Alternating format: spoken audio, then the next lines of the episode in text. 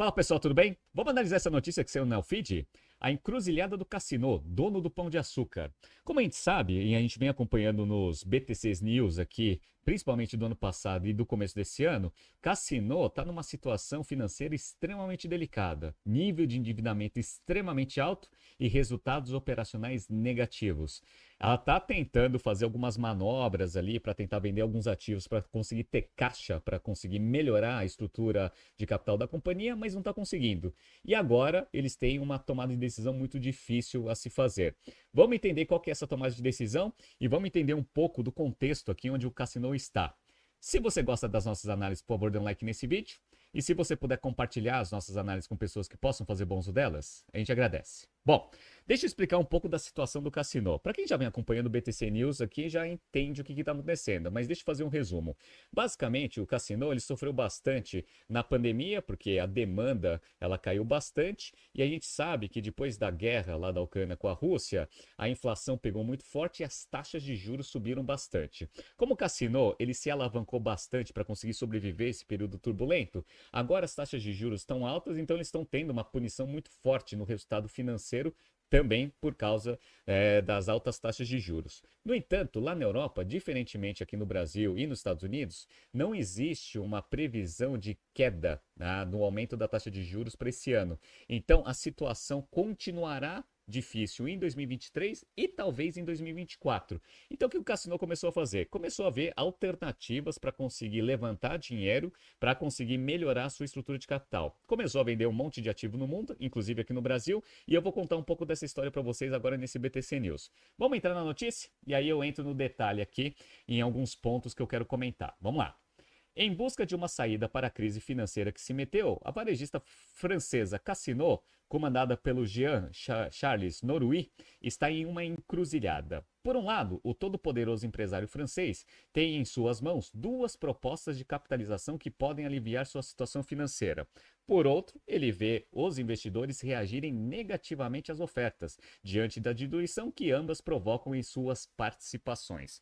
Ou seja, Teoricamente, o que ele está falando aqui é que ele recebeu duas propostas de capitalização da companhia para a entrada de novos sócios, ou sócios atuais colocando mais dinheiro na companhia, o que vai fazer todo mundo, os outros minoritários, serem diluídos. Isso daqui é preocupante por quê? Para quem está vendo aqui no YouTube e no Spotify, eu estou mostrando para vocês aqui o comportamento das ações do Cassino desde 2019. Então vamos lá, ó. Em 2019, lá em outubro de 2019, as ações chegaram num pico de 48 euros e 37 centavos. Atualmente, pessoal, as ações estão sendo tradeadas a 3 euros e 6 centavos, ou seja, mais de 10 vezes de queda aqui na participação no valor unitário da ação. E aí, o que está acontecendo? Se receber dinheiro novo, todo mundo vai ser diluído, ou seja, quem carregou o ativo desde é, no, outubro de 2019 até agora vai ficar com prejuízo na mão. Mas é uma questão de sobrevivência. Por quê? Porque a empresa ela precisa de dinheiro novo para melhorar sua estrutura de capital. Caso contrário, as dívidas vão começar a bater e a empresa vai entrar em processo de recuperação judicial. Né? Vamos lá. Na terça-feira, dia 4 de julho, a companhia anunciou ter recebido duas propostas para fortalecer o patrimônio líquido. Vamos entender a primeira. Uma delas é de um consórcio é, formado pela EP Global Commerce, veículo de investimento de um bilionário tcheco Daniel, segundo maior acionista do grupo, e pela holding Fimalac, do empresário francês Marc. Então, a primeira proposta vem de dois grupos ali que estão pensando em capitalizar é, a, o cassino com dinheiro novo. Né? Qual que é o segundo? A outra é da 3F Holding, formada pelo empresário de telecomunicações francês Javier. É, o empresário de varejo de alimentos Moe e o banqueiro de investimentos Mathieu. Ou seja, são dois grupos que têm franceses ali na sua composição. Né? Então, a primeira proposta de dois grupos, a segunda de um grupo de empresários que querem injetar dinheiro no cassino. Segundo a apresentação feita pelo Cassino a respeito das duas ofertas, a primeira totaliza 1,35 bilhão de euros, com os dois investidores prometendo injetar 860 milhões de euros, enquanto 290 milhões viriam de credores de dívidas não garantidas e 200 milhões de euros seriam aportados pelos acionistas. Então vocês já viram que essa proposta aqui, ela além de trazer dinheiro novo ali no patrimônio líquido, também vai ter um pouco de dívida, né?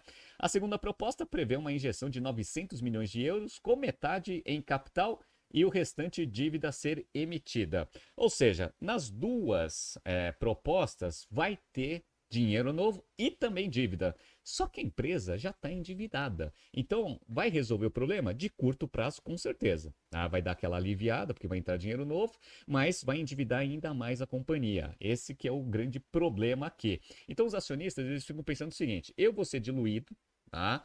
para injeção de dinheiro novo na companhia, porém a gente não vai resolver o problema, porque além disso vai pegar um pouco mais de dívida e não tem nenhum plano de reestruturação operacional para fazer os resultados do cassino ficarem positivos. Então você só está minimamente postergando ali a situação difícil que o cassino tem e agora os acionistas vão ser diluídos. Então, esse que é o, o ponto crucial aqui para quem ainda carrega as ações do cassino hoje em dia, né? A possibilidade de diluição é consequência do momento vivido pelo Cassino, que registra um endividamento elevado, 6,4 bilhões de euros, e enfrenta um momento operacional desafiador. Como eu já falei para vocês, economia em desaceleração, taxas de juros ainda em tendência de alta, e a economia lá na, na, na Europa está passando por bastante dificuldade. Né? A empresa fechou 2022 com um prejuízo de 316 milhões de euros, uma redução de 40,9% em relação à perda de 2021. Ou seja, o prejuízo caiu, mas ainda está em prejuízo. Já o prejuízo antes da incidência de tributos passou de 283 milhões de euros para 334 milhões de euros. Ou seja, provavelmente você teve um prejuízo líquido um pouco menor em 2022, porque você teve ali é, um crédito tributário dado uma base negativa de, de, de lucro que a empresa tem no seu balanço. Né? Então, operacionalmente, em 2022, a situação ficou pior do que 2021. E 2023 a gente está vendo que a economia também está andando de lado e a tendência lá na Europa é piorar ainda com o aumento de taxa de juros. Né?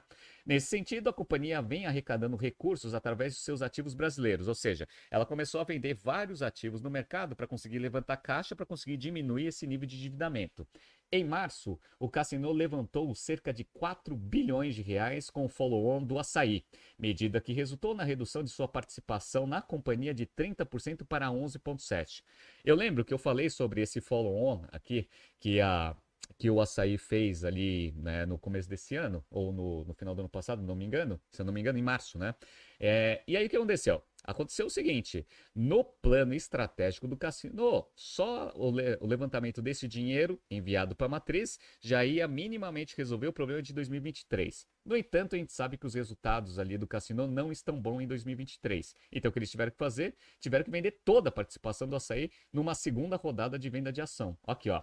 Três meses depois, em junho, vendeu o restante que detinha da rede de atacarejo via operação de block trade que ficou em torno de 2,1 bilhões de reais. Então só aí já levantou 6,1 bilhões de reais, mas não foi suficiente. O que, que eles estão pensando em fazer agora? Agora, pouco mais de 10 anos após ter assumido o controle do Grupo Pão de Açúcar, depois de uma dura batalha com o empresário Abílio Diniz, o Cassino pretende vender a participação na varejista brasileira, que detém 40,9% das ações ordinárias. Então o Cassino, né, para quem lembra da história, brigou lá com Abílio Diniz, tirou ele lá do Pão de Açúcar e ficou com o Grupo Pão de Açúcar para ele. Perfeito. Hoje tem 40,9%. O que, que vai acontecer? Como eles ainda estão precisando de dinheiro, talvez até esses 40,9% eles vão ter que vender para o mercado. E um dos principais potenciais compradores dessa participação é o Carrefour, que hoje tem como um dos acionistas, né, Carrefour Brasil, o Abílio Diniz. Então talvez, né, o Grupo Pão de Açúcar caia de novo no colo do Abílio Diniz. Olha que interessante, né?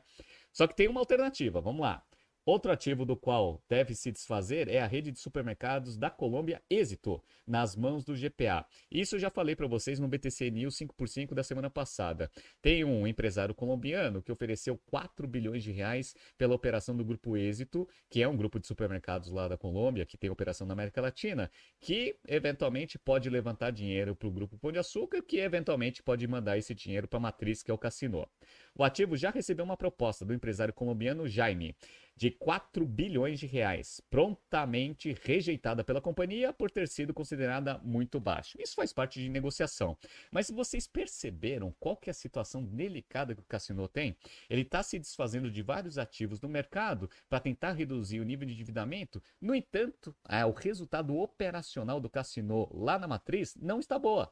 Então você consegue dar uma aliviada no nível de endividamento, resolve o problema de curto prazo, porém no médio e longo prazo a empresa só vai ter sustentabilidade quando a operação conseguir gerar caixa suficiente para conseguir pagar as dívidas restantes que a empresa tem e eventualmente gerar um pouco de valor para o seu acionista via distribuição de dividendo ou qualquer outro tipo de provento. Então, a situação do Cassino está delicada e talvez aquela briga que aconteceu no passado do Cassino tirando o grupo Pão de Açúcar do Abílio Diniz, eventualmente o Grupo Pão de Açúcar pode voltar ao colo do Abílio Diniz por uma má gestão do Cassino em sua matriz. Muito interessante esse caso. Vamos acompanhando qualquer atualização dessas operações, eu trago aqui no BTC News. Tá surgindo aqui alguns BTCs News passados para vocês se atualizarem. Não se esqueça de se inscrever nesse canal e na nossa newsletter. Grande abraço e até amanhã.